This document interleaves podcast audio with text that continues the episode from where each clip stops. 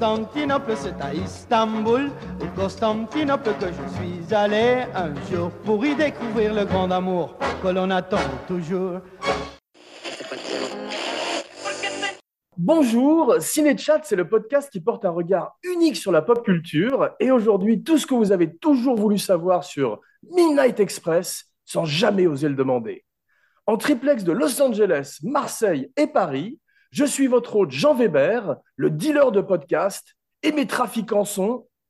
Jeff Domenech, Midnight Express, c'est comme Alan, je le connais par cœur. Atmen Khalif, Rivki Rivki Pour ce kebab trip. Et bienvenue, Bienvenue dans.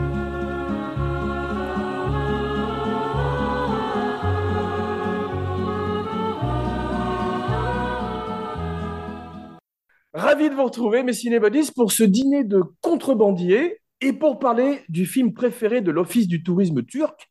Un film, un film qui n'a pas sa langue dans sa poche, mais nous reparlerons de langue un peu plus tard dans l'émission, car pour l'heure, Atmen ouvre les portes du pénitencier et nous raconte la genèse du film dans un chapitre intitulé Jeff, Les boules à Istanbul. Allez, en route, le train de minuit entre en gare. Vous inquiétez pas, les gars, j'ai amené du toteux. He was a 20 year old American boy up against a system he didn't understand. His name is Billy Hayes. His story is true. The movie is Midnight Express. Alors, Midnight Express, d'après euh, d'après son metteur en scène, je suis pas, parti par, par, par rapport à l'interview de Alan Parker. La genèse du film démarre après euh, la sortie du bouquin de Billy Eyes en 76. Billy, Billy Eyes qui avait écrit un bouquin sur euh, bon, que tout le monde connaît, Midnight Express, qui avait été adapté euh, de par William Hofer, parce qu'il avait un nègre pour écrire, enfin quelqu'un qui écrivait pour lui, on ne dit plus ce mot-là maintenant. Ça commence bien. C'est ça, c'est l'émission. On l'a dit, hein. Alors, je recommence, je recommence.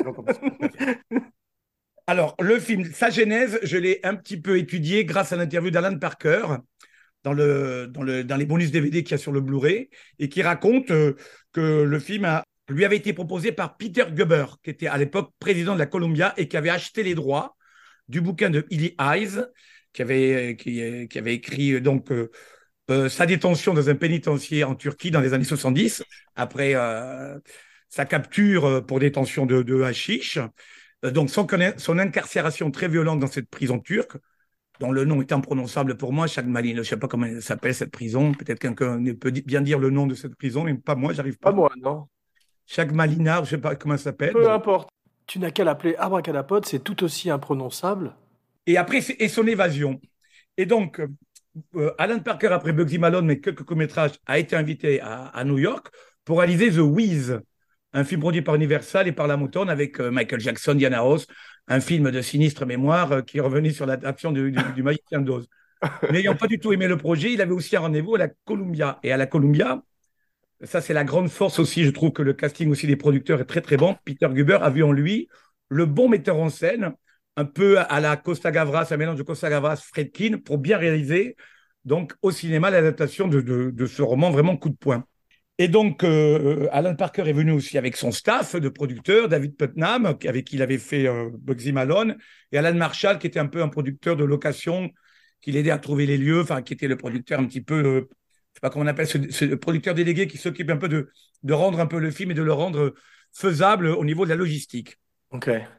Et donc, Peter Guber lui propose le scénariste, frais et jeune scénariste hein, aussi, qui avait fait beaucoup de reportages, qui, est- le, le frais moulu Oliver Stone, à qui ils ont proposé d'écrire euh, le, premier traitement. Et alors, ils, sont tous partis en Angleterre. Euh, Oliver Stone a été enfermé dans un bureau, euh, comme il dit très bien dans, dans le, de ce making-of, un, un bureau à la Dickens, à la Scrooge, très très enfermé dans une espèce de, boutique au fin fond du presque d'un sous-bassement, et il a écrit en six semaines le premier, le premier traitement de Midnight Express. Plein de cocaïne.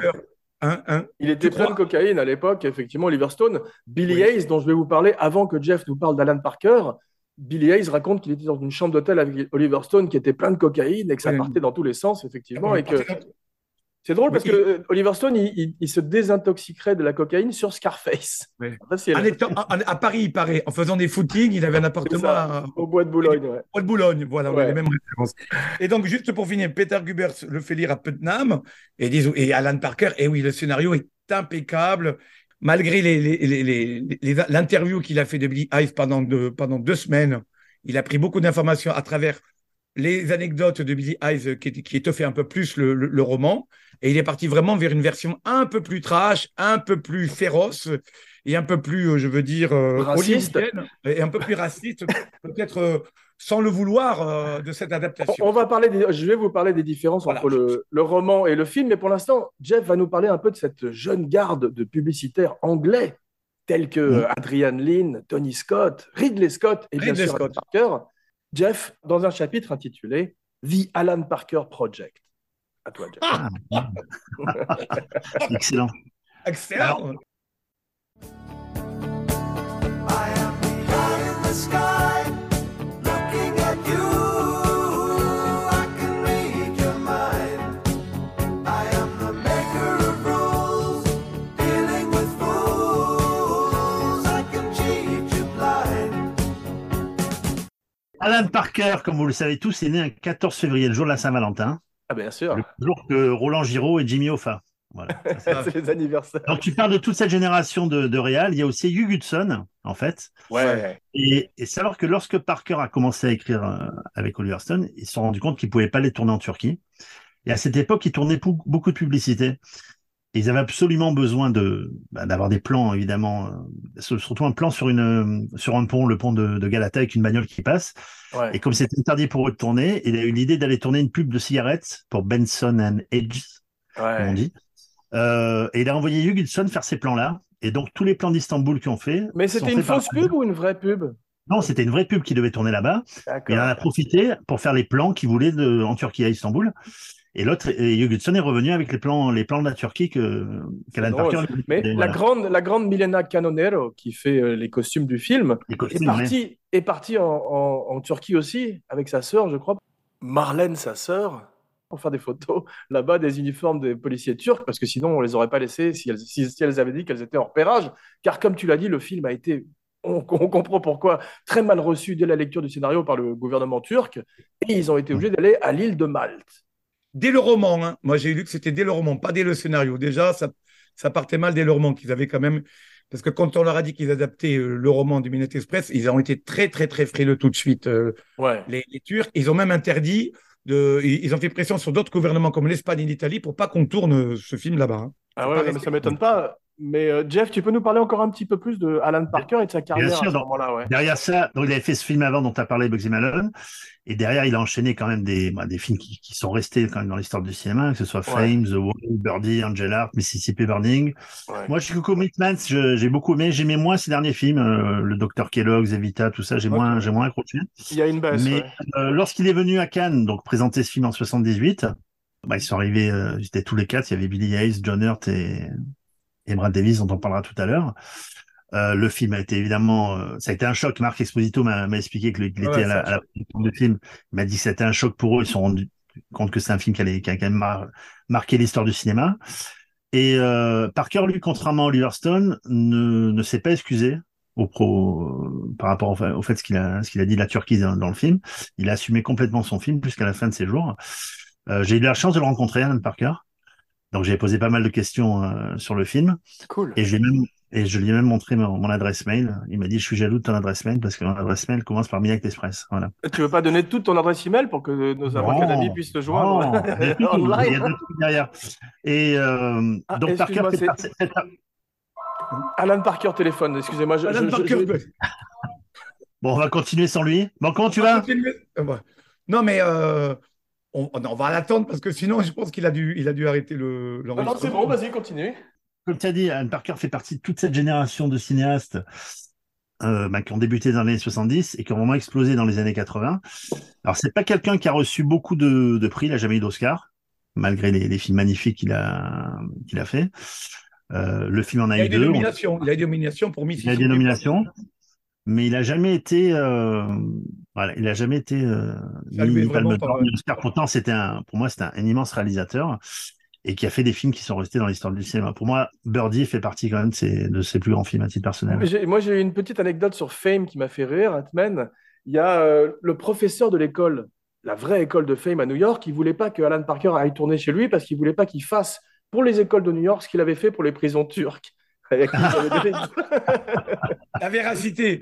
Mais c'est lequel? C'était le. Parce que je- celui qui est barbu là dans Fame, c'est, je crois que c'est un vrai professeur de piano là. Ah, c'est très possible. C'est peut-être lui, c'est peut-être lui c'est très possible, effectivement, mais on peut parler un petit peu maintenant, si vous voulez, des différences entre le livre et le film, parce que Billy Hayes, effectivement, n'a jamais tué personne en prison, il n'a jamais arraché la langue de Rifki, et il s'est sauvé difficilement dans une barque pour passer en Grèce. Mm. Mais euh, il y a une anecdote qui est intéressante, c'est quand il a montré le film à Billy Hayes, Alan Parker, Billy Hayes qui ressemble un petit peu euh, au blond dans le, le lagon bleu, t'as vu? Avec cette espèce d'étrange oui. coiffure blonde. Et euh, la- Billy Hayes lui a dit, mais- aussi. Billy Hayes lui a dit, mais pourquoi vous t'as pas mis mon, mon évasion dans la barque? Parce que c'est ce moment-là où je suis revenu à la vie en entendant la nature autour de moi, etc. Et, tout. et Alan Parker lui a simplement répondu, quelles 45 minutes du film tu veux que j'enlève? Parce qu'effectivement, le film faisait déjà deux heures et il avait raconté son histoire dans cette prison. J'ai pensé que ça aurait presque pu faire une pièce de théâtre, ce film, tellement c'est claustrophobe par moments, si vous voulez. Et euh, les autres différences également, c'est que Amidou n'est donc pas mort euh, empalé sur une patère, tu sais, le pater. et euh, il, il est mort un peu plus comme dans, dans un truc de gangster, et c'est très cinématographique. Il était à la terrasse d'un café, pas très loin de la prison, en train de boire un thé à la menthe. Et il y a un ex-détenu qui venait de se faire libérer, qui est sorti et qui lui a mis euh, huit bastos dans le buffet. Genre le pain. Comme dit le proverbe, qui a vécu par le cimetière périra par le cimetière. On est resté un petit peu comme presque. C'est la vengeance d'un prisonnier, quoi. C'est vraiment. C'est ça. Non, mais en plus, il disait, il a, il a fait un mélange parce qu'il racontait que c'était au sanatorium qu'il avait, qu'il avait commencé, il avait repéré le- l'évasion. Et on l'a à la fin du film. Il veut rejoindre le sanatorium et c'est là où il prend des libertés avec cette fameuse scène où Amidou traîne Brad Davis, hein, Billy le, le personnage, dans justement le vestiaire des, des gardiens. Et on, on en parlera plus tard. Tu as vu, quand il l'emmène par la main, on dirait un petit garçon. un petit terrible, garçon, comme Ouais. il amène ses deux enfants. euh, Fragile, au moment ouais, du- Les deux exactement. petits ouais. gros, ouais. Ouais, c'est ça. Une scène terrible. Ouais, c'est un, c'est un- c'est un- c'est un truc.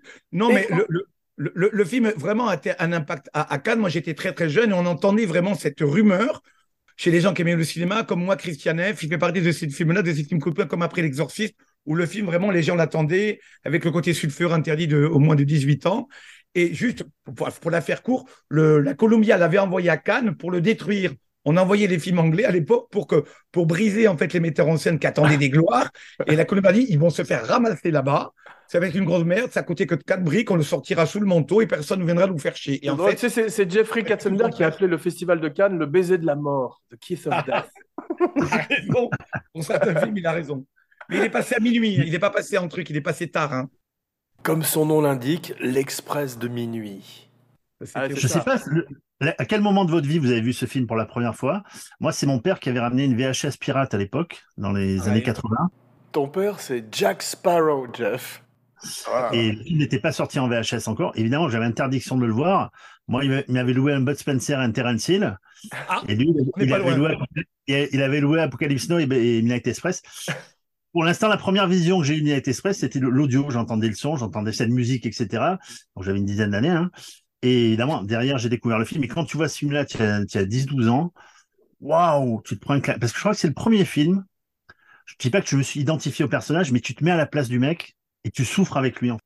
Et, Moi, je, moi, euh, moi- c'est la première fois où tu te mets à la place du, du, du, du personnage. Moi, c'est la première fois que ça m'est arrivé dans, en voyant un film où tu souffres avec le gars. tu te projettes, tu te projettes vraiment, tu souffres avec Ouais. lui.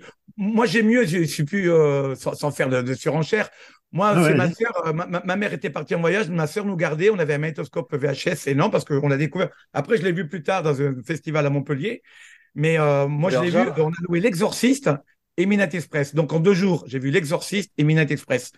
Et je trouve même qu'il y a des similitudes que j'expliquerai plus tard avec le début en Irak, la même façon de filmer. Ouais, c'est vrai. Euh, euh, la porte, vous voyez à un moment donné quand on torture euh, euh, Randy Quaid avec Ouais. ce plan qui avance doucement avec cette musique, euh, avec cette espèce de, de, de, de sourate un peu chantée comme ça sur la porte. On a la même porte dans l'escalier de l'exorciste. Il y a C'est beaucoup vrai. de similitudes moi qui m'ont traumatisé. Moi, ce film m'a traumatisé. Bien Et, et- et- et j'ai appris, et j'ai appris ce que c'était la, la drogue. Et sans vulgarité, tu feras ce que tu veux, tu couperas. J'ai appris aussi ce que c'était une branlette.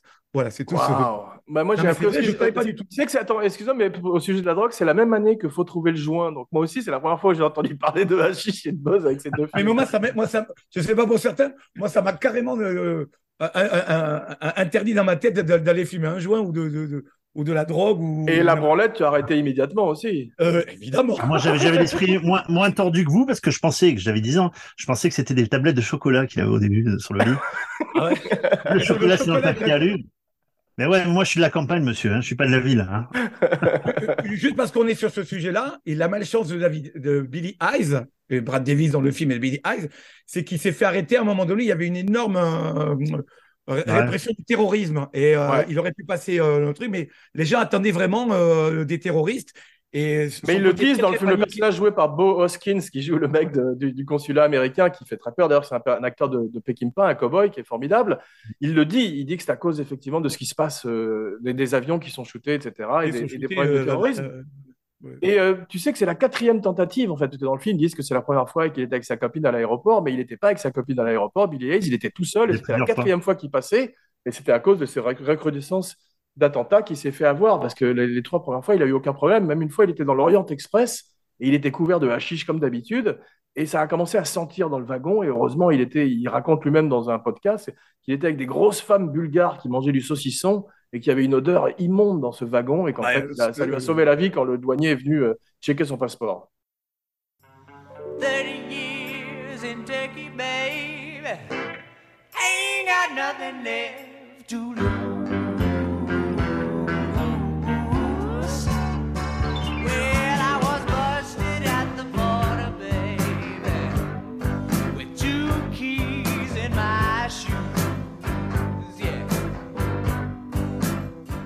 Mais vraiment, le hashish, on faisait la contrebande comme ça, ça, ça rapportait beaucoup d'argent aux États-Unis. J'en- ai aucune Mais idée. oui, il le dit, il le dit. euh, Billy Hayes, son surnom à l'époque, c'était Crazy. Et quand il arrivé à New York en 69 avec tout son hashish, les trois fois où il est passé avant qu'il se fasse pécho en 70, il dit J'étais le roi de New York. Tout le monde venait chez moi. Ah, et tout. putain. Ah ouais, ouais, parce qu'il avait le meilleur hashish du monde à une époque où c'était pas euh, Easy Rider 69.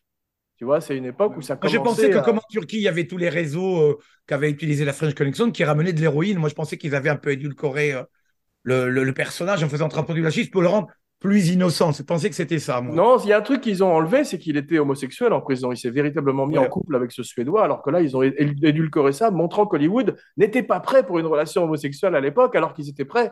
Parce que c'est vrai, c'est le côté, c'est le côté Margoulen des producteurs. Je pense que et les, les mœurs ont changé. Je pense qu'en 77, je pense que le, le, le public du Maine, le grand public américain ne serait, ne serait pas identifié à lui. C'est Si en ça. plus il avait été homosexuel, excusez-moi du terme, mais qui crève dans cette prison. Je pense que certains se seraient dit, quoi, va dire Ah, absolument, absolument. Mais euh, en dehors de l'homophobie, C'est parlons, raciste aussi. C'est aussi. parlons un peu de la, parlons un peu de la turcophobie du film, parce que c'est vrai qu'il n'y a aucun des personnages turcs qui est sympathique. Il n'y en a pas un seul pour racheter Il n'y a l'autre. pas un Turc pour acheter un autre, là. voilà, c'est tous euh, des monstres et c'est Mm. ça qu'on leur a reproché parce qu'effectivement, tu verrais ce film aujourd'hui, il y aurait au moins des, des détenus, des gens, alors que là, ils sont tous. Ouais, euh, ben, c'était peut-être aussi le de- Ouais, en fait, tu, tu vois, dans la prison, tu peux, tu peux pas en faire un club med. Je pense que les prisons en Turquie des années 60-70, c'était pas euh, Oui, mais tu peux un mettre un prisonnier turc. Tu peux mettre un prisonnier turc qui raconte que la Turquie, c'est pas que ça, qu'il a de la famille, il peut être ami. Ouais, ouais, c'était pas, Américains. c'était, ouais, c- c'était pas le guide du routard, le film. Lui, il a montré, je pense que c'était une volonté d'Oliver Stone, il a bien expliqué. C'était pas forcément la Turquie qui était visée, c'était tous ces gouvernements-là de l'époque, le Chili, l'Argentine, etc. Je fait. pense qu'il a, tu vois, c'est ça qu'il a voulu faire. Et, euh, évidemment, il n'y a pas de scène en extérieur. Les seuls, les seuls mecs qu'on voit, de toute façon, c'est des mecs qui sont dans des bars, qui fument la chicha, des gardiens de prison et des, des prisonniers. Mais c'est vrai, il n'y a pas une fille, il y a pas, les seuls, même les enfants qu'on voit, c'est des, violeurs, c'est des tueurs, les gamins. Ils se font tabasser, tu vois. On n'est pas loin de, de l'univers de Mad Max, effectivement, et euh, à cause Mais du film, Billy Hayes ne peut pas retourner pendant 30 ans en Turquie. Il est, il est fiché à Interpol. Il est retourné en 2000 et quelques et il, il s'est excusé parce que ce qui lui a fait beaucoup de mal, c'est la scène qu'a écrite euh, Oliver Stone, qui est la scène du procès. Parce que dans la vie, Bien Billy sûr. Hayes, il a simplement dit I forgive you. Il n'a pas dit I fuck your daughter, je baise vos filles, vous êtes des porcs. Oui, mais c'était moins cinématographique. Expliquez-moi une phrase que je n'ai jamais compris déjà quand je l'ai vu enfant et quand je l'ai vu euh, revu il y a deux jours. Il dit Pour un peuple de porcs, c'est curieux que vous n'en mangiez pas. Or, pourquoi est-ce que des porcs seraient canni- cannibales? Pourquoi ils mangeraient? Parce que les porcs, les porcs sont omnivores, ils mangent de tout. Ah, merci. Eh, c'est ça. Et c'est et ouais, et c'est quelqu'un d'origine maghrébine qui te, qui te, qui te le dit. J'ai beaucoup bossé. Hein. J'ai beaucoup travaillé. Pour, euh, pour fermer, la, fermer la petite parenthèse turque, quoi qu'on puisse dire de film, un film n'a jamais tué personne. Midnight Express n'a pas de sang sur les mains. Tu sais, tu sais comme, comme ils disent dans Scream, les, les, les films ne créent pas les serial killers, ils les rendent simplement plus créatifs. Bir bakalım haydi kalbimi kim çalıp gitti? Bir bakalım haydi beni senden kim alıp gitti Bir bakalım haydi kalbimi kim çalıp gitti? Bir bakalım haydi beni senden kim alıp gitti? Évidemment, le, le film a plombé la, la Turquie au niveau du tourisme, etc. Mais, D'accord, mais même encore, même, même encore. D'accord, mais le film. 75% de moins de tourisme, je crois, ils, ils ont. D'accord, donc ils se sont. Donc les Turcs se sont offusqués de ça, d'accord. Par contre, il y a eu plus d'un million de personnes euh, décédées au génocide arménien et ils n'ont toujours pas assumé, ils s'en offusquent pas. Voilà. Mais tu l'as justement dit, comme les Turcs déjà, parce que il y, a, il y a cette approche anglaise de la Turquie. Moi, la- pour moi, le- le- le- la mauvaise image du Turc, elle démarre déjà sur Laurence d'Arabie, quand euh, Joseph Ferré euh, viole euh, le comment il s'appelle euh, Laurence d'Arabie dans le film. euh, euh, Laurence d'Arabie, comment il s'appelle euh, la Peter O'Toole, dans cette scène Ouais. où il est fait prisonnier par les Turcs. Vous vous rappelez Ouais. cette scène? Ouais, ouais, ouais. Il le déshabille avec sa peau blanche. Joseph Ferrer, il joue le chef des Turcs et il le viole. Quoi. Donc, ouais. on a Non, déjà non, mais cette c'est un première- film que n'aiment pas les Turcs non plus, Laurence non plus, voilà, on a, où ils se font massacrer par, euh, par le Peter O'Toole. Donc, on a déjà cette image-là. On a, on a déjà cette image que racontent très, très bien les, les, les- les Anglais dans toutes les incarcérations. Moi, c'est mon grand premier film carcéral. On- moi, je passe de La Grande Évasion, où l'allemand, très Papa Schulz, euh, voilà, même si c'est très, très dur. Dites-moi, quel est, euh, à propos, quel est votre film de prison préféré, Jeff? Euh, Celui-là et Les Évadés, je dirais. Bah oui. Shawshank Redemption. Shawshank Redemption. Ouais, ouais. J'aime bien, euh, bien un prophète. Un prophète aussi, j'aime bien. Ouais, j'allais dire le prophète, mais moi, c'est La Grande Illusion et L'évadé d'Alcatraz. Lequel Lequel? Pas celui avec Burt Lancaster, celui avec Clint Eastwood. À propos du prophète, si, si tu repenses à l'affiche du film, C'est la même. ils ont pris le même, ils ont pris le même code couleur que Midnight Express et le visage de Tahar regarde dans l'air. Donc je pense que c'est un petit clin d'œil qu'ils ont fait.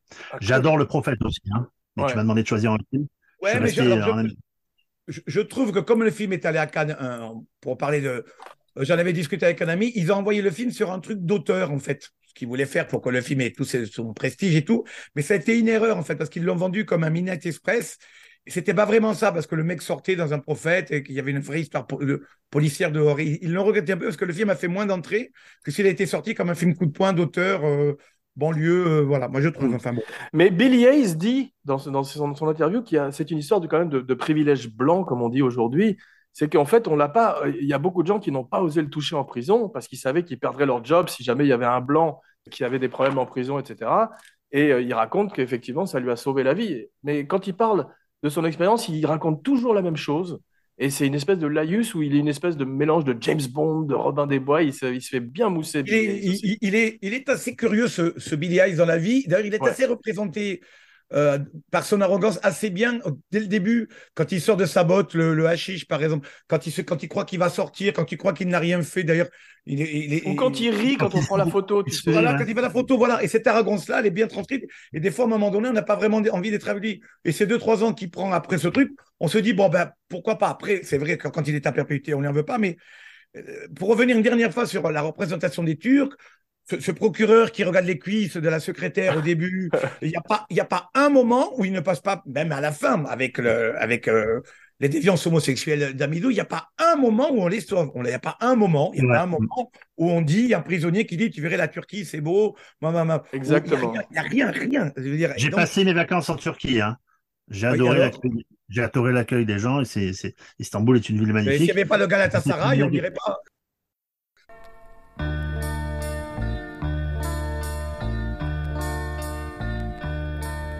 Burada seninleyim Sokaklarda seninleyim Rüyalarda uykumda seninleyim. Telefon çalsa bile Konuşurum sen diye Kapım açık bak yine seninleyim Mais regarde son avocat, les- euh, ce, ce gros, parce que Alan Parker adore filmer les gros. Il y a un gros flic dans, dans Angel Art aussi que j'aime beaucoup. Et les, gros prennent très bien la lumière. Et cette espèce d'avocat véreux turc, c'est quand Ouais, même ouais, un personnage hallucinant. Il joue très très bien l'acteur d'ailleurs. On dirait. Dario Moreno, mais Dario Moreno. Dario Moreno, ouais. Et cette espèce de forme qui a un poste. un qui était transistor. turc d'ailleurs. Ce, ce tra- ce transistor sur lui, là, avec, euh, te- avec ses seins à l'air, le gros, là, qui, qui est dans la- Incroyable Ah personnage. Voilà, c'est des personnages très, on dirait. De il est là la Il sort du hammam. là. Lui, c'est le Flavor Flav. T'as vu de, de- de- C'est Jabba the Hutt, un peu. Tu sais, le mec qui est à côté de Jabba qui danse dans le retour du Mais Jedi. c'est un comique. T'as vu, c'est c'est un comique. C'est comme John Belushi en prison, ce gros turc. Ah bah. Il est fantastique. Un eunuque. Moi, j'aurais dit que c'était un eunuque, tu sais. Oui, c'est ça, tout à fait. Il a un côté mille et une nuits. euh. Oliver Stone gagne l'Oscar du meilleur scénario. C'est son Oui. premier Oscar. Et Giorgio. Moroder, parlons un peu de- d'un des- d'une des, cartes maîtresses du film, Giorgio Moroder, qui gagne également un Oscar très mérité pour la musique.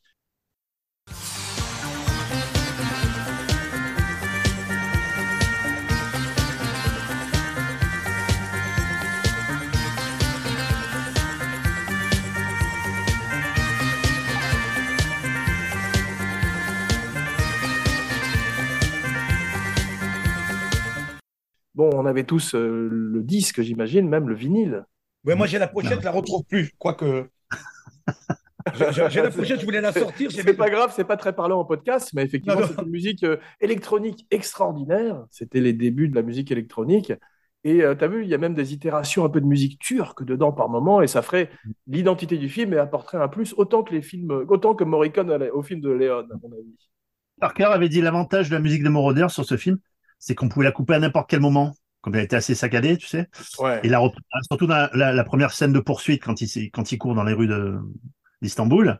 ouais. Et il a dit, euh, il était très malléable par rapport à ça, Moroder, mais le jour où il a eu son Oscar, il nous a interdit ensuite de, de couper ses musiques dans les films. Ouais.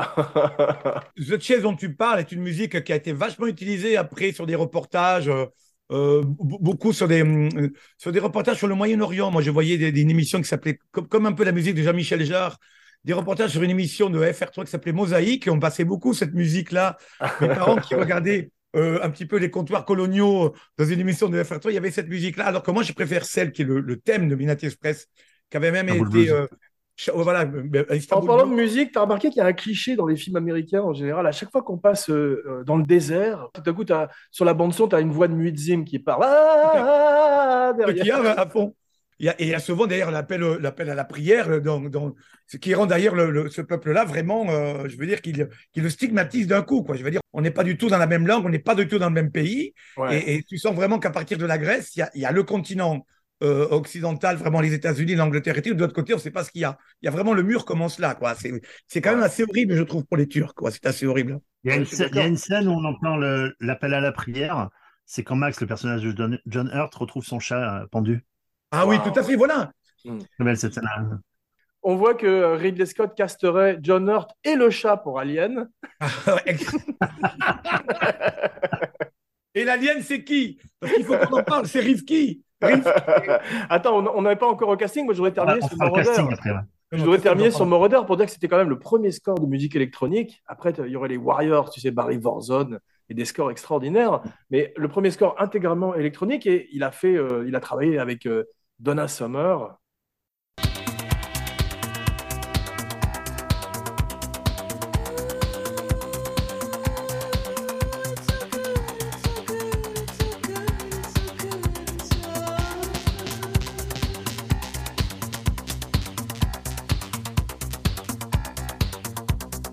Il a quand même marqué euh, Ah ouais. l'électro et le disco de façon spectaculaire. Il était italien-allemand.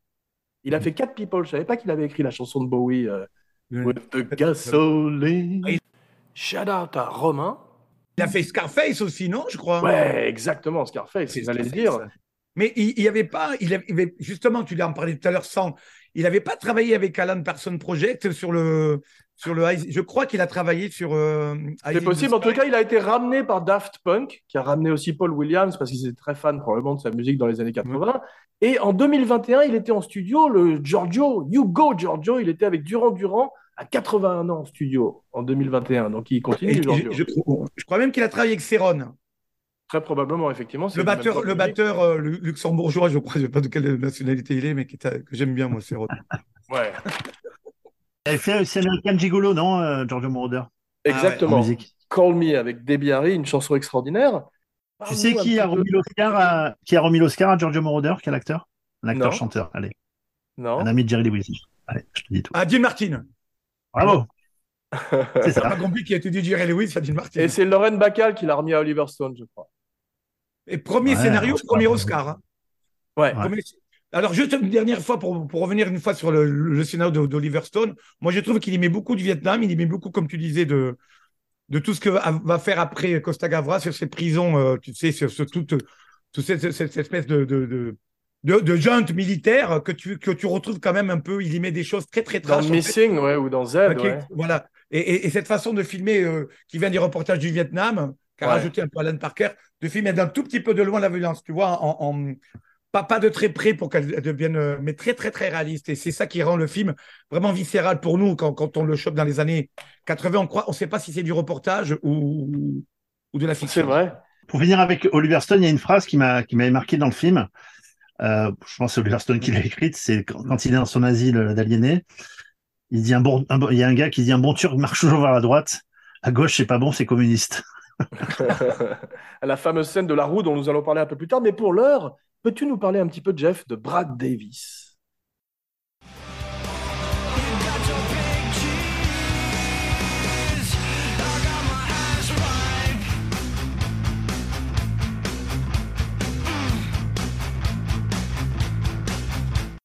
Ce cher Brad Davis, alors il est né un 6 septembre, comme Michel Bouquet et Nadine Morano. Voilà.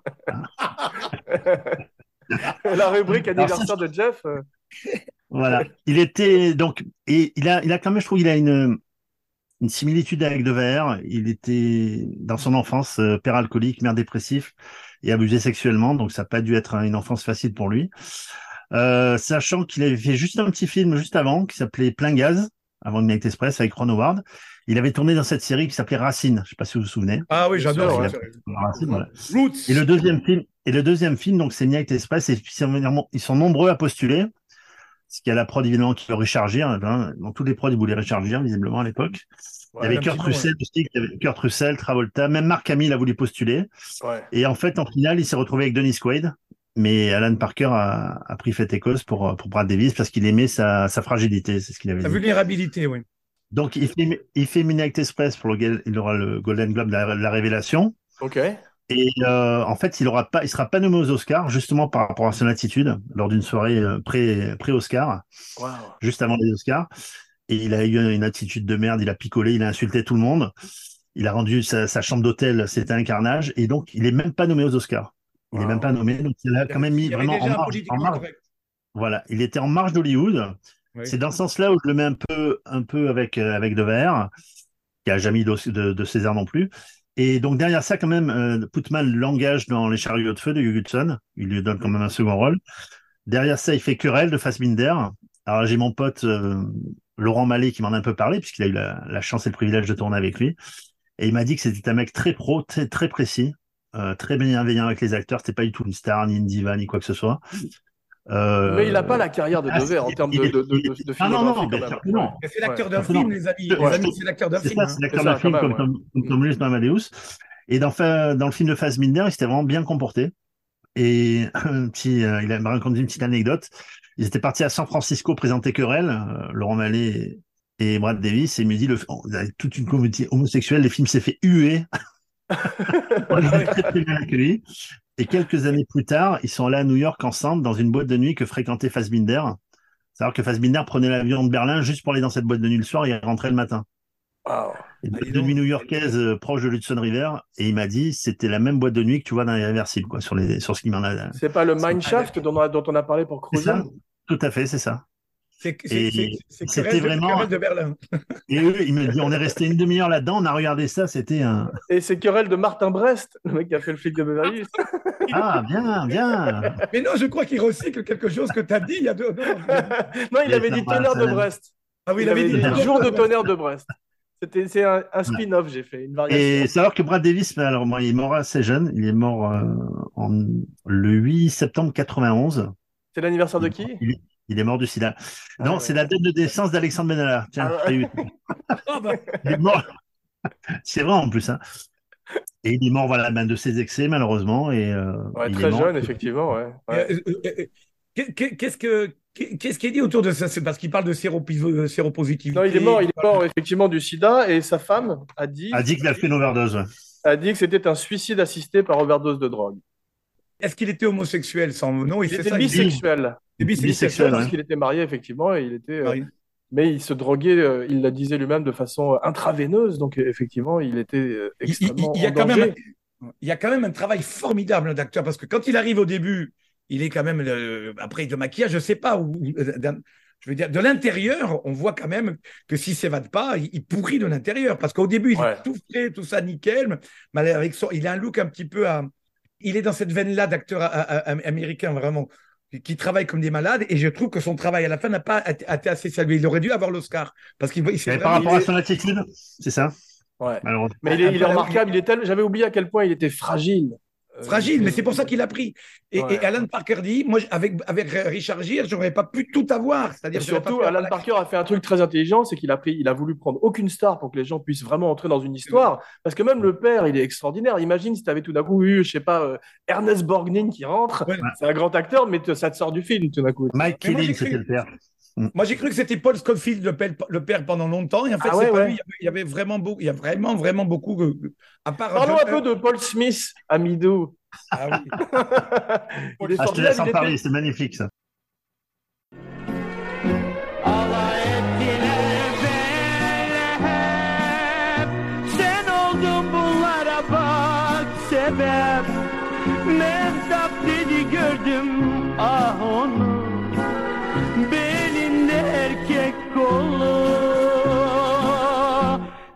Tu sais qu'il avait un, un duo avec un acteur dans les années euh, 70 en Italie où il faisait des parodies de Bud Spencer et Terence Hill, une espèce de. Est-ce que tu as un titre? À Pâques ou à la Trinita? Ouais, énorme ça. Pas cool la Trinité. Et alors, moi, j'ai une anecdote. J'avais loué un Bud Spencer et Terence Hill en vidéoclub. Et on t'a eu Et un. un Paul Smith. Et quand j'ai dit, mais c'est à chier. On n'avait pas les baffes là qui font. Tu sais, les baffes qui font. Vous en avez une cinq d'un coup. Des baffes qui font que- carrément presque des, des coups de poussin ou des trucs comme ça avec les bons gros sandwichs. On avait. D'ailleurs, c'est drôle ce que tu dis parce que Paul Smith a joué Brutus pour euh, Robert Altman dans Popeye, tourné également à Malte. Et Bud Spencer aurait fait un Brutus formidable. Voilà, voilà un film qui a été euh, co-réalisé par Robert Altman et la cocaïne. Parce Ah y bon avait des mon- ah oui, il y avait des montagnes de cocaïne. déjà, il y Et- avait Robin Williams. Je l'ai déjà raconté dans l'émission, mais Robert Evans, qui était producteur, faisait venir de la cocaïne dans le matériel caméra pour passer la douane. Ce qui fait qu'ils étaient tous euh, Robin Williams en premier. Ils étaient C'est ce qu'aurait dû faire Billy Hayes. Hein Il aurait dû faire avait joué. Mais Paul Smith, il était également Raban la bête dans le Dune de David Lynch, Voilà. rôle que jouerait par la suite David Bautista. Et c'est quand même un bon acteur, Paul Smith, parce qu'il fait très très peur en Abidou. Il ne Il parle fait que dans le film. Il est, il est aussi l'archiduc qui se fait les, quatre du- les, les, les, les chasses du comte Zaroff dans euh, Maverick où il veut tuer un Indien. Et, euh, C'est ça son dernier film. C'est son, ah oui, c'est son dernier Son film. dernier film, tout à fait. Et tu, tu as l'acteur d'ailleurs qui joue Rifki, qui est Paolo Bonacelli, donc qui, a- qui ressemble étrangement, euh, qui a les mêmes cheveux que notre ami Atman. hein, Exactement. Non, mais il Et ressemble, donc, il ressemble surtout il est- à, Rodney, à Rodney Dangerfield. C'est un acteur italien, comme tu sais. Tout à fait, ouais. Ouais. Et savoir que ce gars-là qui joue Rifki, euh, donc il avait fait le film de Pasolini, Salo, Salaud toi-même. il avait fait Caligula, mais surtout il a joué avec Belmondo, personne ne se rappelle, dans le Guignolo. Mais si, c'est moi, je me rappelle. Il joue, le rôle de, Kamal, et. Jean-Paul il ferme- les doigts dessus. Et il y a encore un lien avec un film de Jean-Paul, celui qui joue le juge, tu sais, un peu joufflu, euh, Ouais. le juge complètement. hein. Il a joué avec Jean-Paul dans Stavisky, Wow. Tout à fait. le dernier aîné. Je pouvais pas m'empêcher de penser au casse, ou avec la fameuse scène où il lui dit Monsieur Aziz, goûtez, ceci est un locum. Mais non, ceci est une corne de gazelle. Et où il lui fait goûter tout le- tous les plats de la, cu- de la nourriture grecque. Non, mais là, tu te trompes du Omar dialogue. Sharif tu peux Belmondo. peux pas nous enlever ça. Il dit les dolmens à la grecque, les bourgours. et, et à, un moment donné, Belmondo met le revolver sur la dent creuse de, d'Omar Sharif en disant si je tire là, fini les dolmens à la grecque. Fini. C'est écrit par Audiard merveilleusement. Non, juste un truc sur Paolo Bonacelli, quand tu dis Caligula, salaud Salaud toi-même. et Minette Express, c'est pas quelqu'un qui peut regarder cette filmographie en famille. hein. Moi, je te le dis, c'est que- Ouais, il prend le bébé dans Caligula et qui le jette au sol. C'est lui qui prend le bébé, tu sais, quand il tue Caligula. Wow. Il prend l'enfant, je sais pas si tu te rappelles, c'est un film pareil que j'ai vu dans la même époque, moi. Beaucoup trop jeune. le- il- il le jette au sol pendant qu'on poignarde euh, Malcolm McDowell. C'est des scènes, là, quand tu as 13 ans, mais tu. Je me rappelle pas, moi, c'est ça, c'est les scènes que j'ai accélérées. Je regardais d'autres scènes. Qu'est-ce que- Tu regardais Police Academy à l'époque. carrément. plus vite, plus Non, vite. mais Rivki, il est Juste un petit truc, hein, parce que il faut, quand on parle de Belmondo, faut être carré. Euh, le cas, c'est pas, c'est pas Michel Audiard, hein, désolé. Ah, pardon. Ouais. Mais c'était Ouais, un ouais. Verneuil, non? Bien merveilleux, sûr. tout à fait. Un Alors, tu sais quoi? Co- Comme j'ai le docteur S. Belmondo avec moi, tu sais quoi Je vais prendre une douche froide. Non. Jeff, est-ce que tu peux lui mettre, est-ce que tu peux lui mettre des coups sur la plante des pieds avec une, une latte de bois? Ah, Comme dans Mérigue. Dans Mérigue, on voit la même chose aussi, le film de Verneuil. Décidément. Ah oui, les gamins avec des, ouais, c'est des tortures. Et donc cet acteur jouait, jouait- s'appelait Gigi, Gigi, Gigi Balista, l'acteur qui jouait le juge. Et il y a une seule comédienne dans le film. Hein. Ouais. On voit- Et- mais euh, euh, l'arrivée de, de, de- l'arrivée en nombre comme ça de, de Paul Smith la première fois quand il le frappe pour la couverture, Ouais. c'est sa deuxième arrivée avec ces deux gosses qui sont gros que lui, ils sont aussi gros que lui. T'en vois, on va dire, je sais pas, il y a des choses qui, qui ne, qui ne, il y, a, il y a des choses qui sont dans le roman, je pense, parce que moi, hélas, je n'ai pas lu le roman. Voilà, je suis désolé, mais il y a des choses qui sont d'une véracité, qui t'envoient un coup de poing sur la culture méditerranéenne, parce que ce qu'a très bien dit euh, Alan Marshall, on voulait travailler sur le côté médiéval de la Turquie par rapport aux croisés, plutôt que le côté blocos nazi dont sortait l'Europe. Et c'était assez intéressant quand même. Et on retrouve tout ce Et cette prison euh, à Malte a effectivement un côté euh, cul de basse-fosse médiéval, t'as raison. hein. D'ailleurs, Bel- Belmondo le bah- dit, bizarrement dans le Guignolo, il dit tout le charme de l'Orient, le loukoum, tout ça, les, les, les, les- le, Le Coran alternatif. le courant Bon. alternatif.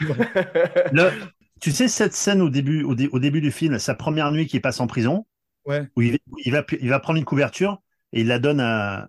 Et il se fait tabasser le lendemain. Ouais. Ouais. Ça m'a Ouais. fait penser un peu à la chèvre quand Exactement. Fait, il se fait choper. Et, et la première scène où justement Amidou, euh, le personnage d'Amidou, Paul Smith, le, le tabasse, euh, bah, il y a juste ce plan où il, il écarte les jambes comme ça, les cuisses. Bon, il y a un pendu enchaîné, Ouais, et tu penses bien qu'il va y passer, que ça, et que c'est le début de. absolument. Ça, c'est très, pour, très, pour lui. c'est très Alors, évident. euh, pour dire que Paul Smith est un grand acteur, un acteur, comme dit tous des grands acteurs, c'est dans le détail, Dieu est détail. Cette façon de dodeliner de la tête juste avant Ouais. de donner un coup. Et, et c'est un Tu sais pourquoi il fait ça? Il fait ça pour enlever la sueur. C'est Ah, ben, formidable. Ouais. Il le prend comme ça, là, il y a vu- juste avant de lui mettre une gifle, mais c'est d'une. euh, Ça, c'est vraiment.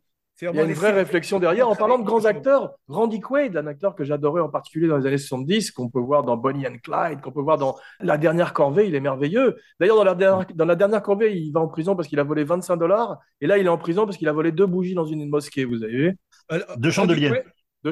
C'est vrai. Randy Quaid est l'acteur le plus inco... enfin, il joue toujours des personnages fous et incompris. Sa dernière tentative pour sauver la planète dans Indépendance Day, quand il prend l'avion et qu'il dit Allez Tu sais dire vraiment que c'est l'acteur. Mais il a un peu pété les plombs dans la vie parce que maintenant il est devenu une espèce de survivaliste qui est complotiste, ouais, qui a fui Hollywood au Canada et qui euh, a toutes sortes de, de théories de complot euh, online, tu vois, que c'est un drôle de personnage. Mais là, il est formidable, il est très jeune, il est- tout le monde est très maigre. Et à propos de grand acteur, une autre carte maîtresse du film, Max. John Hurt. Hurt.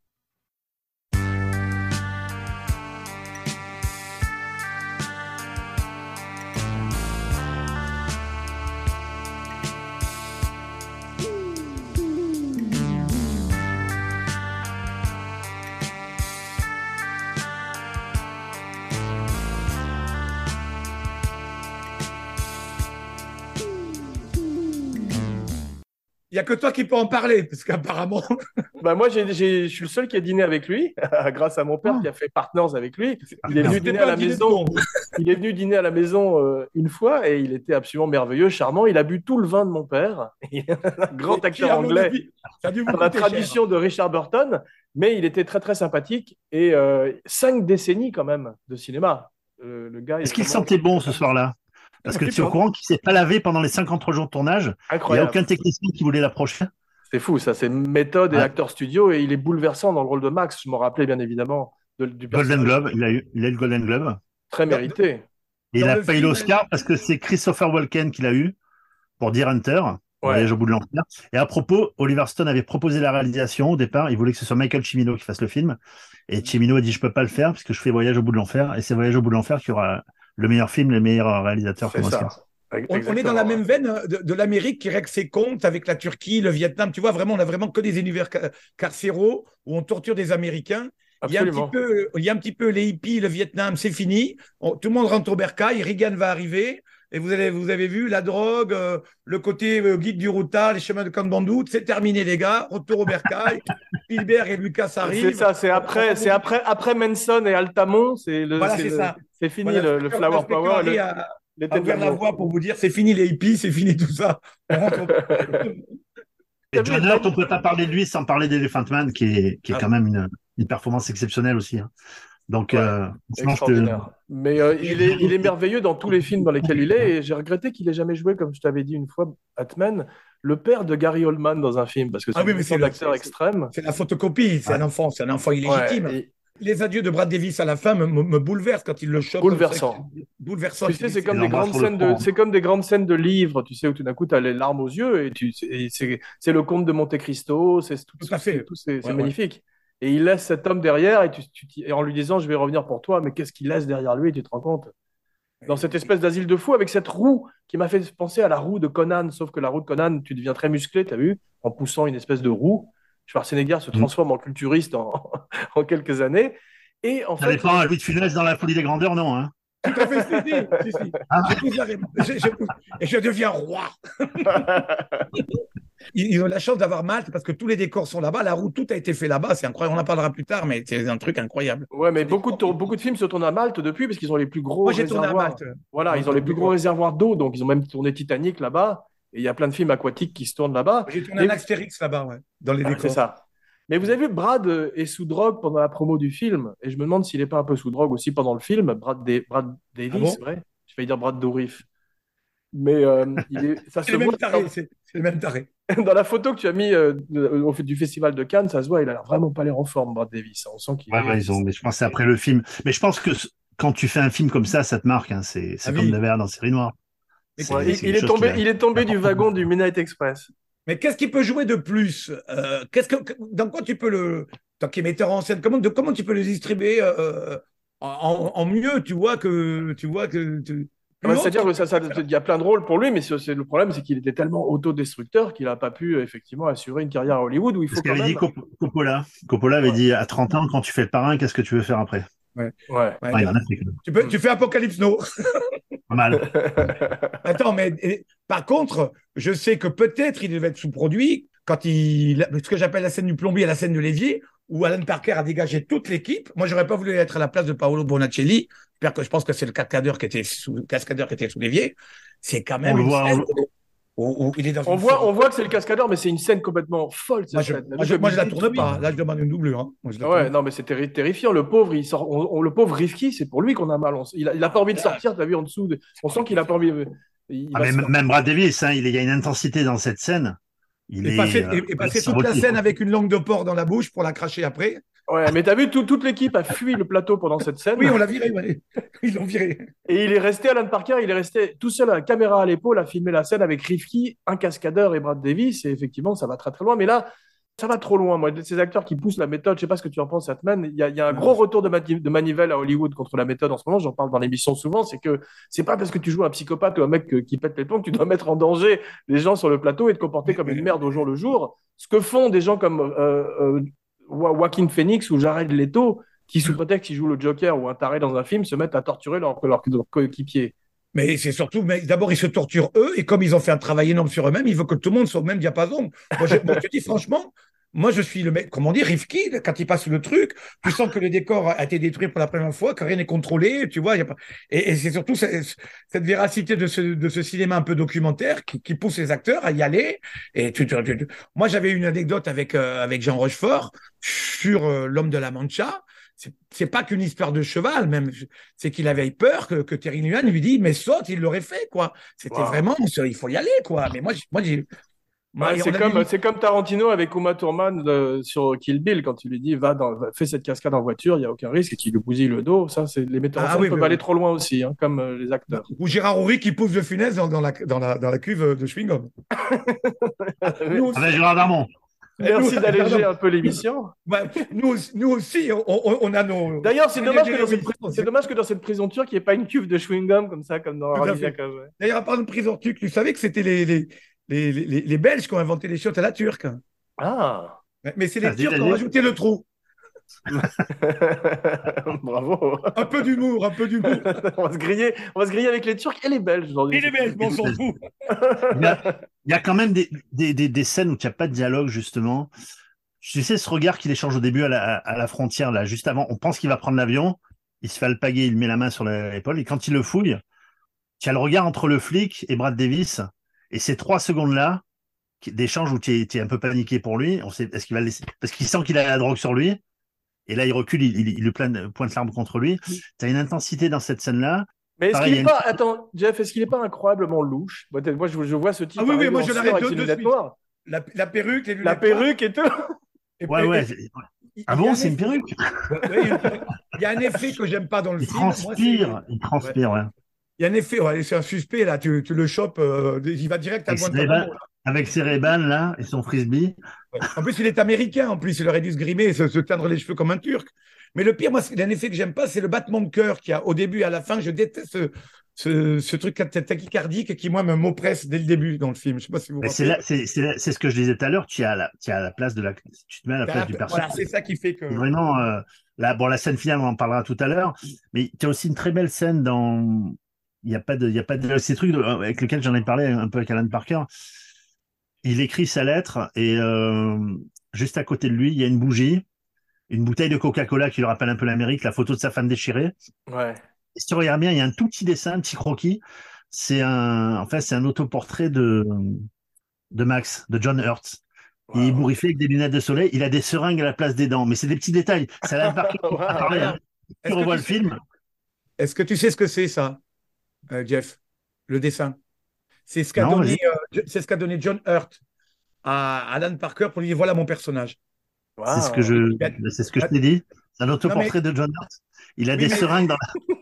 Mais, mais- ouais, mais c'est-à-dire qu'il avait été fait pas, pas sur le tournage, il a été fait bien avant pour lui, pour lui dire moi je veux mon personnage comme Il- ça, lunettes cassées, tout ça et tout. Voilà. Et c'est John Hurt qui l'avait, a- qui l'avait dessiné, c'est beau comme, comme histoire. bon, ouais. ouais. c'est l'autoportrait, Ouais. ouais.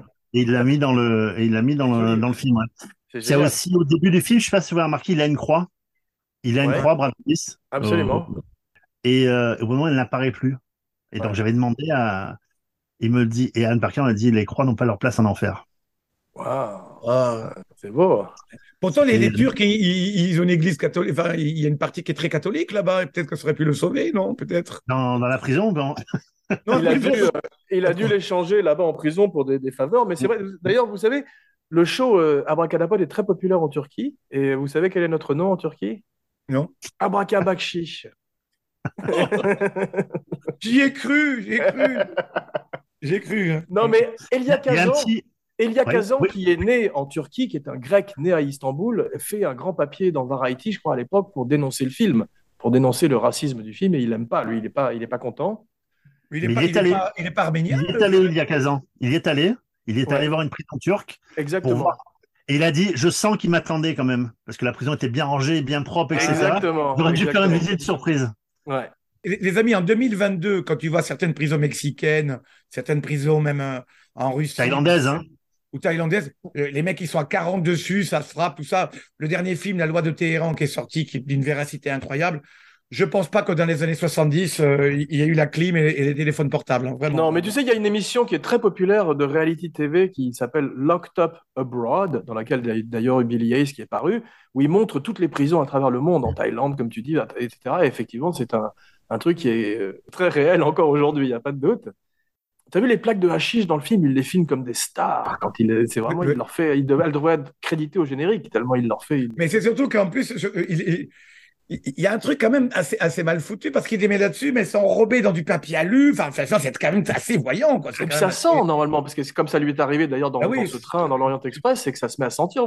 Mais ceci dit, la sécurité pré-9-11, le 11 septembre, est pas du tout la même, effectivement. Et, et Billy Hayes explique qu'à l'époque, tu pouvais prendre deux poulets et voyager dans l'avion euh, une demi-heure avant, tu vois, il n'y avait aucun problème. Les mecs fumaient, en plus, tu pouvais, co- co- co- tu pouvais combattre ça avec de la fumée. Tu vas Ouais. filmer parce qu'on fumait des cigarettes. Moi, je Mais au parler début, au début, quand il était avec sa veste militaire et sa perruque et tout. Ah oui, te mais c'est ça, tu l'as. C'est Travis Bickle, c'est Taxi Driver qui part de, Exactement.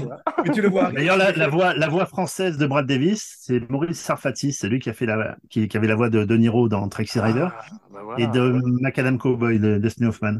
Mais On Parker est vraiment un très grand metteur en scène et dès les premières images, on sait qu'on était entre de bonnes mains, tu vois, parce qu'il fait passer son exposition aussi de façon très intelligente. Quand il montre Nixon sur le journal dans le, dans le, le bus qui l'emmène vers l'avion, tout de suite on comprend les, la, la politique derrière le film sans avoir besoin d'avoir une grande scène où il, où il nous explique que Nixon est ceci et cela, tu vois, ils arrivent à... C'est très bien écrit par Oliver Stone et il y a toujours ce contrepoint politique qu'il y a dans les films d'Oliver Stone. Batman a disparu. Ah ben voilà. non, Non, parce qu'il y a ma fille qui va se mettre là, j'ai Pas de encore une problème. demi-heure. On va Pas pouvoir de parler de problème. tout, faites pas, j'ai mis un casque. Donc voilà. non, non, non, aucun problème. Non, moi, je vais juste parler d'un acteur qui joue dans le film, parce qu'on était sur les acteurs. Kervork Malikian, qui joue le procureur, qui est le type qui se fait euh, frapper par Indiana Jones dans le, dans le 3 avec les, les Rivas, vous vous rappelez, qui protège euh, le Graal, qui est une espèce de croix rouge. euh, Ah ouais. vous vous rappelez de ça, non? Ouais, ouais, ouais. Il y a- du cake, si tu veux, encore. Mais si tu veux t'occuper, si tu veux lui donner du cake, on t'attend deux minutes, hein. Vas-y, pas de problème. Ce que j'adore, Jeff, c'est comme les, les Turcs se mettent à rire quand ils se rendent compte que c'est pas euh, une bombe, mais que c'est du hashish. C'est du Alors hashish, que. Tout le monde se met à se marrer alors que lui, sa vie, alors sa- lui, terrorisme. sa vie est baisée, quoi, complètement. Oui, mais lui, il croit Eh bien- que- lui, il croit qu'il est sauvé à ce moment-là, parce qu'il dit c'est pas grave, parce que le, Ouais. le Turc avait peur. Et, il dit, et, et- et alors, il croit qu'il va en sortir, parce que les gens croient que c'était une bombe. Ça, c'est bien fait. hein. Ouais. D'ailleurs, c'est- sur les scènes de procès, euh, c'est quand même super bien foutu. Tu vois juste l'ombre au départ, tu vois son ombre sur un mur. Il n'y a même pas de procès. Au moment où il, s'adresse au, au juge, on n'entend même pas la plaidoirie ni rien, parce qu'on sait déjà qu'il va être, euh, bah, qui, qui, qui va prendre pour perpète. Quoi, Il y a un vois. truc qui est très bien fait, qui était très rare à l'époque et qui fait très peur, c'est que les Turcs sont pas sous-titrés. Quand tu as par Oui, exemple oui. cet avocat, quand tu as par exemple cet avocat qui se met à le- à le- l'engueuler comme ça devant tout le monde, etc., et qu'on comprend pas ce qu'il dit, c'est terrifiant. Il fait très peur ce type avec ses beaux cheveux et sa moustache. Tu te dis c'est fini pour euh, Billy Hayes, tu vois. Et la sentence, elle est juste à la fin. Il parle longtemps, 4 mois. Euh, il dit 4 ans, 2 mois, et il s'en va. Et l'autre, il le regarde là, tu dis. Et on a 4 le ans, déjà 4 ans, ça lui paraît énorme. Et, Ouais. et quand son père, genre, les- on, a, on a parlé tout à l'heure, mais les échanges qu'il a avec son père, c'est bouleversant. bouleversant. Et moi, c'est- moi, c'est et c'est- ça m'a ça m'a ça m'a troublé parce que j'avais un, un ami à moi malheureusement qui est qui est parti un peu en vrille, qui est mort du sida justement et euh, et au procès, son père est à côté de moi, il me dit je pourrais j'aimerais les faire à sa place les années de prison qu'avait pris Oh son là fils là là. Et ça m'a ça forcément ramené ramené au film quoi. Tout à fait. a- Ceci dit, c'est- pas une très bonne idée de la part du père d'insulter ce gros Turc monstrueux. Alors Ouais, mais imagine, c'est, c'est ta fille ou ton fils qui est derrière. Tu vas pas. Non, c'est sûr, mais il le laisse seul avec ce type qu'il vient d'insulter. C'est pas, Ah ouais, ne le tue. ouais, pas une faveur à son fils. Mais pour les Américains, nous ayant une culture euh, très, très américanisée, très anglo-saxonne, quand tu vois ce film, tu te dis vraiment, le, le père s'en va aux États-Unis, il va aller vivre. D'ailleurs, il a cette phrase euh, terrible, euh, Billy Hayes, dans des interviews, c'est ça, il pensait tout le temps à sa mère, il pensait tous les jours, elle allait mourir. De ce, Ouais. de- d'un- d'un- Ouais, quand il vient le voir, quand il vient le voir, ça vient. Et il y a même une scène où il est face à l'avocat, l'avocat vient le voir, il ne le regarde même pas. Ouais, ouais. Brad Davis, tout- il lui parle tout le temps, l'autre il le regarde même pas. Je, je, je crois même plus à ce que tu me dis, quoi, en fait. Ouais, tout c'est super fait, bien ouais. fait ça. C'est là où il joue très très bien, effectivement, tout en intériorité. Il y a une petite erreur dans le, juste au début. J'en avais parlé à Anne Parker, il me dit, personne n'a jamais remarqué, mais le pass du Perchman que tout le monde a vu, hein. Ouais. Il y en a Euh, partout des perchemans. Ça, ça se passe le 6 octobre 70, le film. Et la femme de la fiancée de Brad Davis euh, lit le journal quand ils sont dans, le- dans le camion, là, dans, le, dans le bus qui l'amène à- Avec à Nixon sur la couverture? la- Non, et, et elle lui dit, il y a Janis Joplin qui est morte hier. Ah ouais. Et Janis Joplin n'est pas morte un 5 octobre, elle est morte un 4 octobre. Ah, heureusement est Alan. Parker me dit, jamais personne me l'a dit. Et Alan Parker t'a giflé.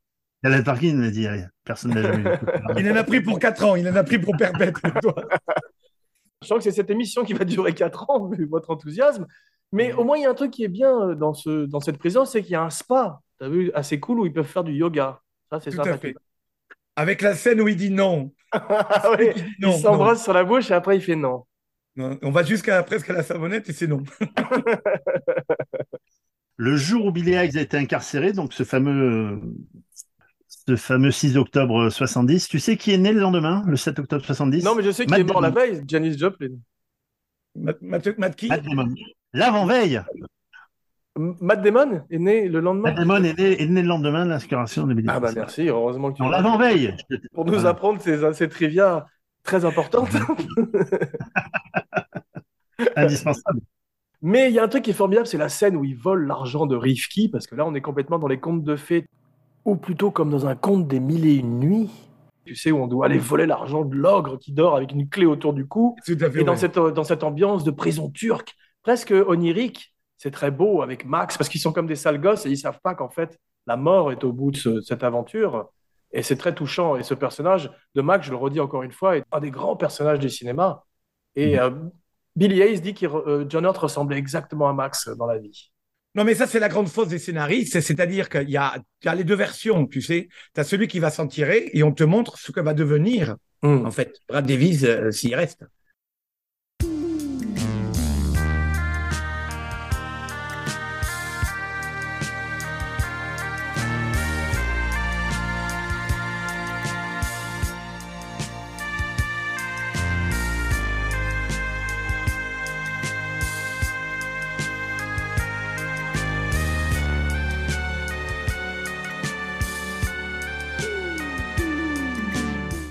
T'as Voilà. vu Rifki, Rifki quand il part et qu'il se fait beau à la fin avec sa cravate et sa Ah oui. casquette Là, il fait très Rital. On est en bordure d'Aldo Machon quand même. t'as vu il, fait, il, fait, il fait très épicier, euh, moi, je trouve.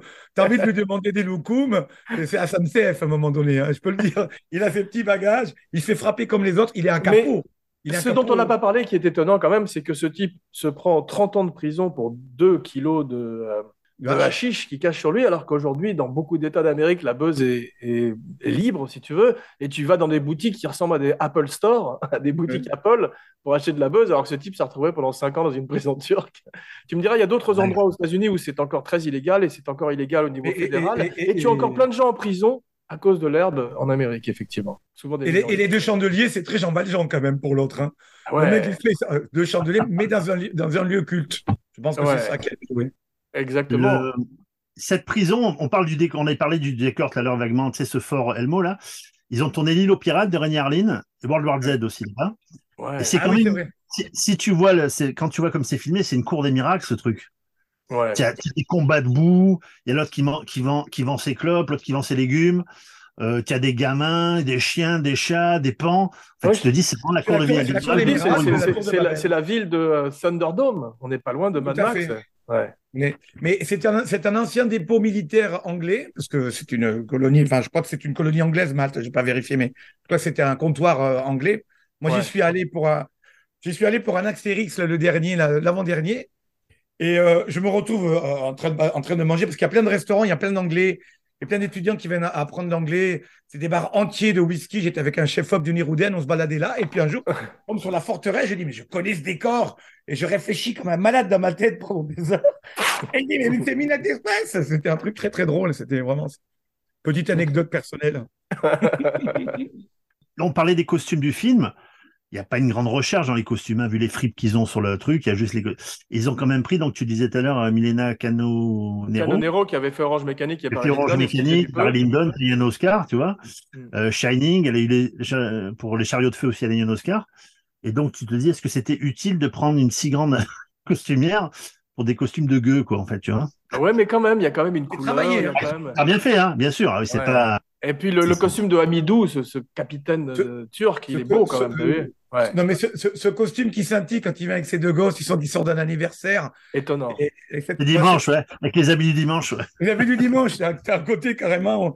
T'as vraiment ce côté, tu sais, du, du- du tortionnaire que tu retrouves, à- à- qui est aussi ici dans la ligne verte, tu vois. Ces mecs qui arrivent comme ça et qui frappent des gosses de- devant deux gros, de- devant deux enfants. Tu vois, il y a quand Ouais. même, euh, regarde, c'est vrai qu'une éducation. Ça, c'est une scène. euh, Enfin, Billy Hayes dit que c'est arrivé véritablement dans la vie. C'est pas Oliver Stone qui l'a créé, ça.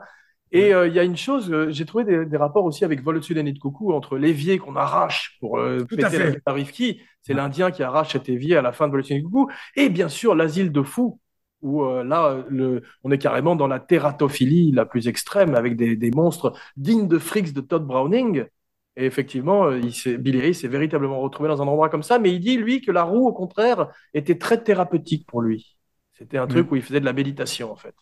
Mais c'est quand même un des films, toute cette, toute cette, toute cette époque-là, même, même Voyage au bout de l'enfer, c'est beaucoup de films sur euh, l'abandon des addictions, quoi. Tu vois, je veux dire, il y a, ça tourne toujours vraiment sur les méfaits de la drogue. Et tu vois, à un moment donné, quand, quand il y a, euh, tu sais, ces deux paquets de pilules là, euh, jaunes et machin qu'on donne comme des, Ouais. comme des Smarties, qui Ouais. redonnent à l'autre. On sait Ouais. pas ce qu'il y a dedans, on sait pas si c'est placebo. Non, si mais t'imagines surtout, c'est le genre de, de pilule à l'époque que ça devait être, au contraire, ce genre de, de, de camisole chimique que ça devait être, au contraire, Mais je oui. pense, moi. Une Et- violence et- et- inouïe, quoi. Et, et- et- et les habits blancs de, de, de, de ces malades qui sont presque, ils sont habillés comme des infirmiers, quoi. Tu, tu vois ce que je veux dire? Ouais. Alors que, alors qu'ils sont habillés presque en civil quand ils sont dans la vraie Mais ce prison. que j'ai pas compris, c'est pourquoi ce gros Turc euh, tortionnaire est également dans l'asile en permanence en train de torturer des gens, alors que c'est dans le même endroit, l'asile et la prison? Oui, je pense. A Oui, oui, oui, je pense que oui, oui. Ah, C'est d'accord. Bah, c'est une fois que les mecs ils ont passé trop de temps dans la...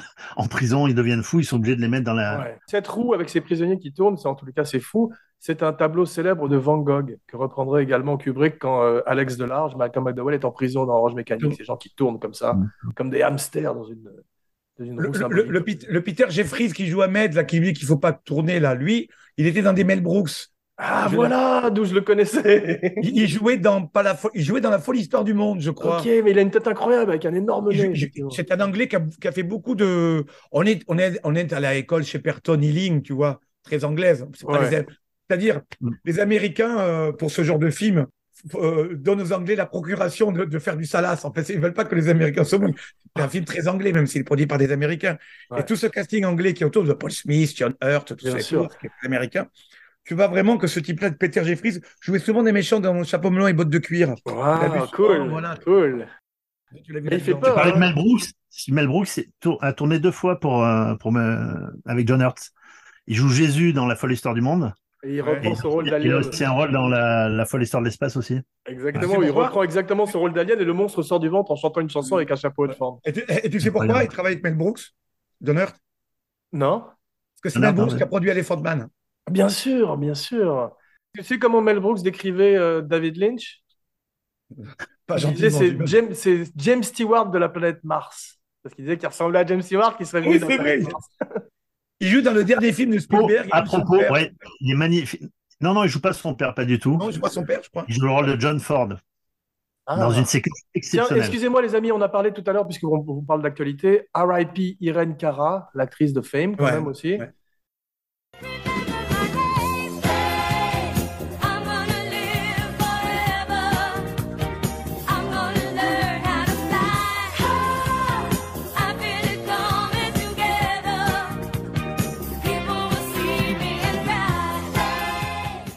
Et euh, pour revenir euh, au film, c'est quand même très hard cette scène avec sa, sa copine qui vient le visiter en prison, tu sais, où il se masturbe. Ça a été euh, pastiché par Jim Carrey et Ben Stiller dans The Cable Guy, où Ah oui, oui, tout à commence fait, à déshabiller devant lui.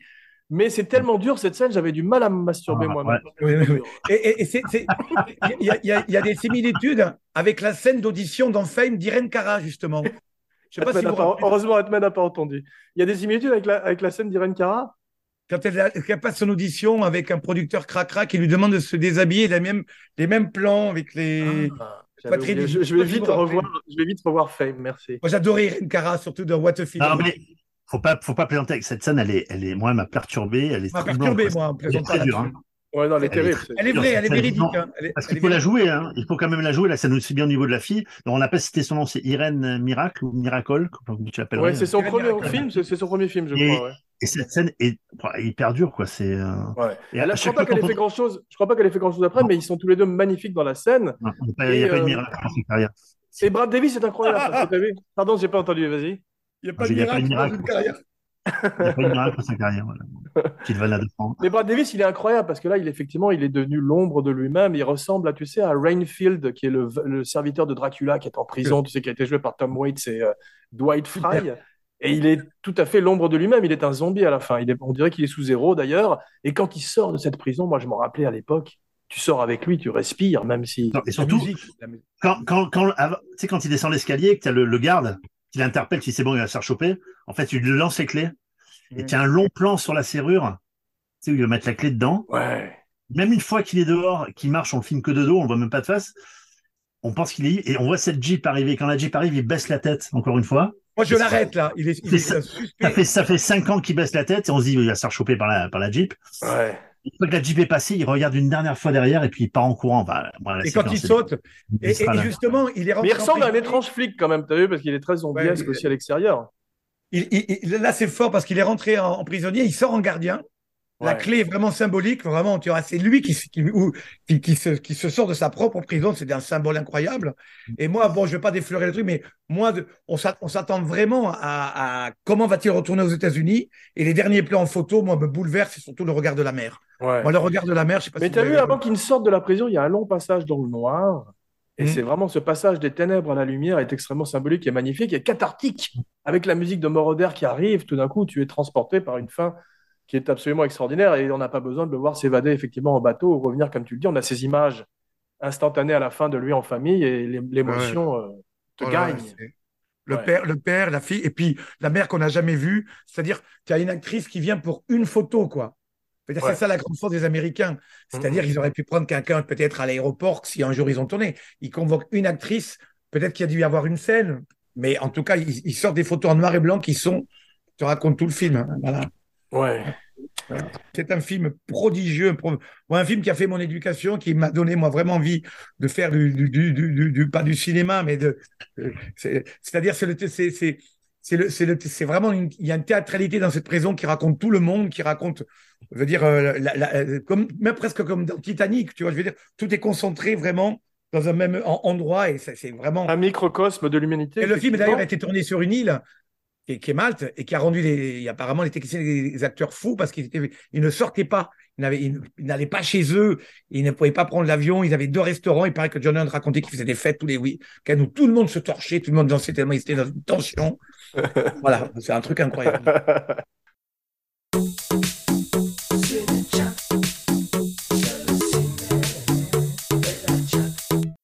Bien, merci mes cinébodies pour ce voyage à Constantinople, au bord des rives du Bosphore.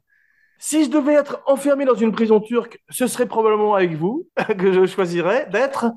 Vous êtes maintenant des piliers d'Abracadapod et euh, vous revenez très vite, j'espère, pour une surprise. En attendant, n'oubliez pas de liker, de partager, de commenter, de follower et de vous abonner partout où l'on écoute des podcasts, plus une bonne critique et 5 étoiles sur iTunes pour aider le show, c'est important. Et surtout, n'oubliez pas de souscrire à la chaîne Abracadapod sur YouTube avec les fantastiques vidéos de Romain Lenoff.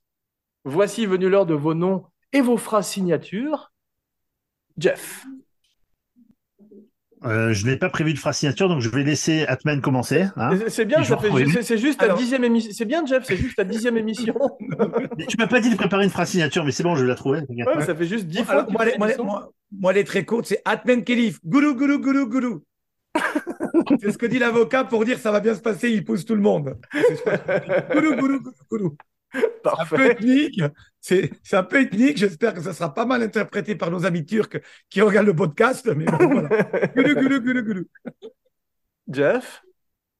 Euh, Jeff Domenech, ben, je vais juste saluer euh, mon ami Charles Girard, là où il est, parce qu'il était né à Istanbul.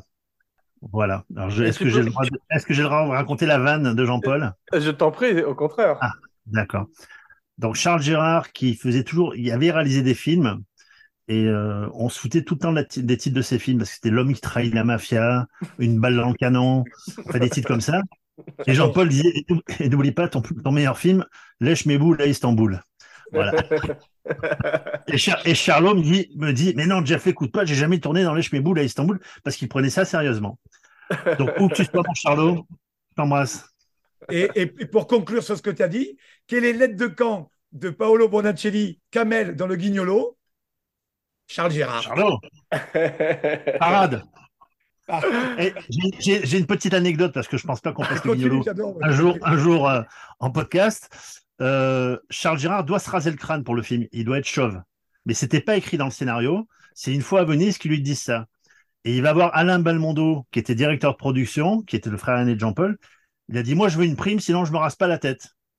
Il fait pas de souci, rase-toi la prime, euh, rase-toi la tête, demain je t'amène la prime. Et Charlot arrive le lendemain tout chauve. Et Alain Balmondo sort un béret, une casquette, il fait Tiens, voilà ta prime pour te couvrir la tête. Milieux. Mais ça avait l'air d'être un peu la tête de Turc de ce groupe-là, un peu. Bravo. J'ai l'impression. Ce sera le mot de la fin. Jean Weber pour Abracadapod et Cinéchat signing off. Et maintenant, Well, they gave me 30 years in Turkey, babe, to learn the Istanbul blues.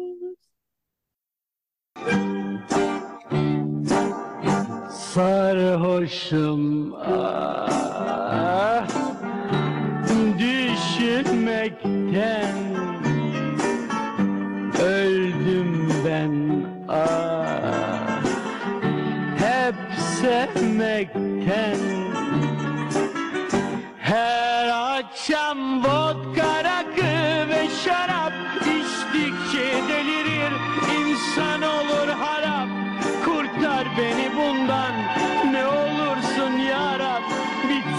artık bu korkunç serap Serap her akşam vodka rakı ve şarap. İçtikçe delirir insan olur harap. Kurtar beni bundan ne olursun yarab. Bitsin korkunç serap Bittim ben. Düşünmekten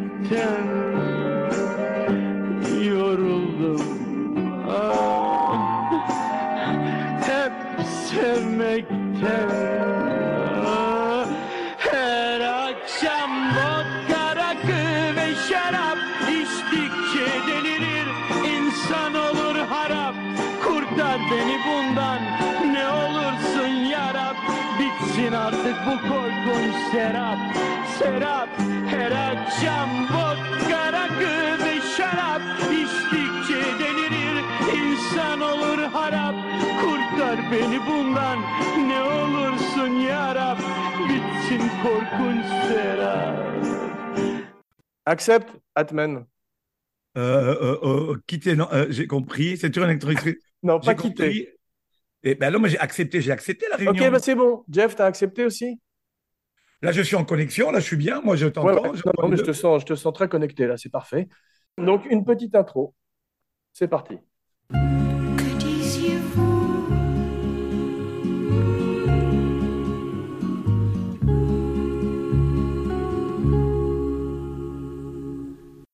Et bienvenue dans Cinéchat.